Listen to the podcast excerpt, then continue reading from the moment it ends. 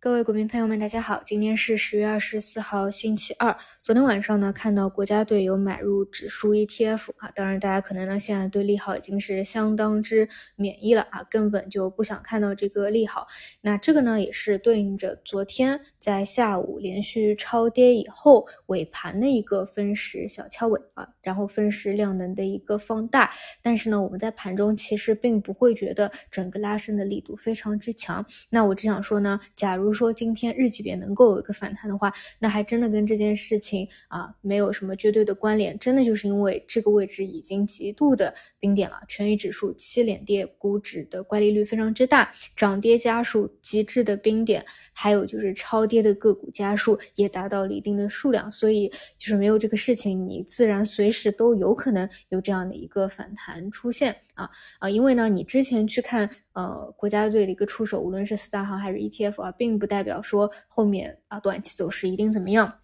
那甚至呢，很多人会呃去找一个规律啊，觉得呃国家队买了，你后面可能还会有一个短期的跌幅。这个呢，我只想说也不一定，因为我说实话，如果你真的参照以前啊。比如看到国家队买了，后面估值还跌了百分之十到百分之二十，那这个位置就就没办法了。你你这个位置真的是再跌啊，再跌什么两千八百点再往下砸，这就是一个很严重的破位，而且呢会造成很多的雪球的产品啊、私募啊、公募啊到一个清盘止损线啊。所以就是我我觉得，嗯，就是从 A 股自身的一个节奏来说啊，这个位置附近是。一定要在短期内能够守得住，或或者去组织进行一个呃反攻的。那我觉得就是在呃一周之内吧，能够看到这样动作，不然呢，其实会比较麻烦啊，因为这就是流动性的一个问题嘛。你后面很多的产品你都是有清盘线、止损线的呀，你可能要被动的砍仓，而这个事情。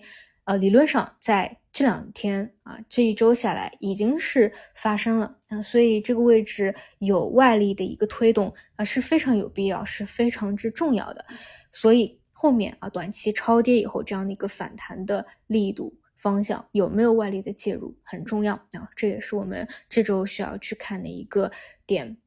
嗯，然后至于说呃方向的话，其实更多还是跟啊外力愿意去推动的方向相关啊，不是说那些在。A 股不太好的时候啊，下砸的时候，然后逆势游资抱团的一些个股不太一样。但是我是觉得，如果一定要说题材类的方向，我个人认为想象空间比较大的啊，偏赛道类的方向，又是海内外产业共振的，就是最近走的比较。啊，逆势的啊，震荡上行的一些呃卫星互联网啊，这个昨天表现的比较不错啊，所以啊，好，现在还是去等着周内市场发生这样一个变化吧。我还是那那个观点，就是再退一万步说，哪怕啊，就我们以一个季度为为为这个期限。啊，我们 A 股真的就很差，整个大环境就是很差，它就是迟迟的反转不了，那至少也是有超跌反弹的一个波段的啊。当然，前提是这个位置它不能再有一个深度的下砸了，否则这个流动性危机呢就没有人说得清楚了。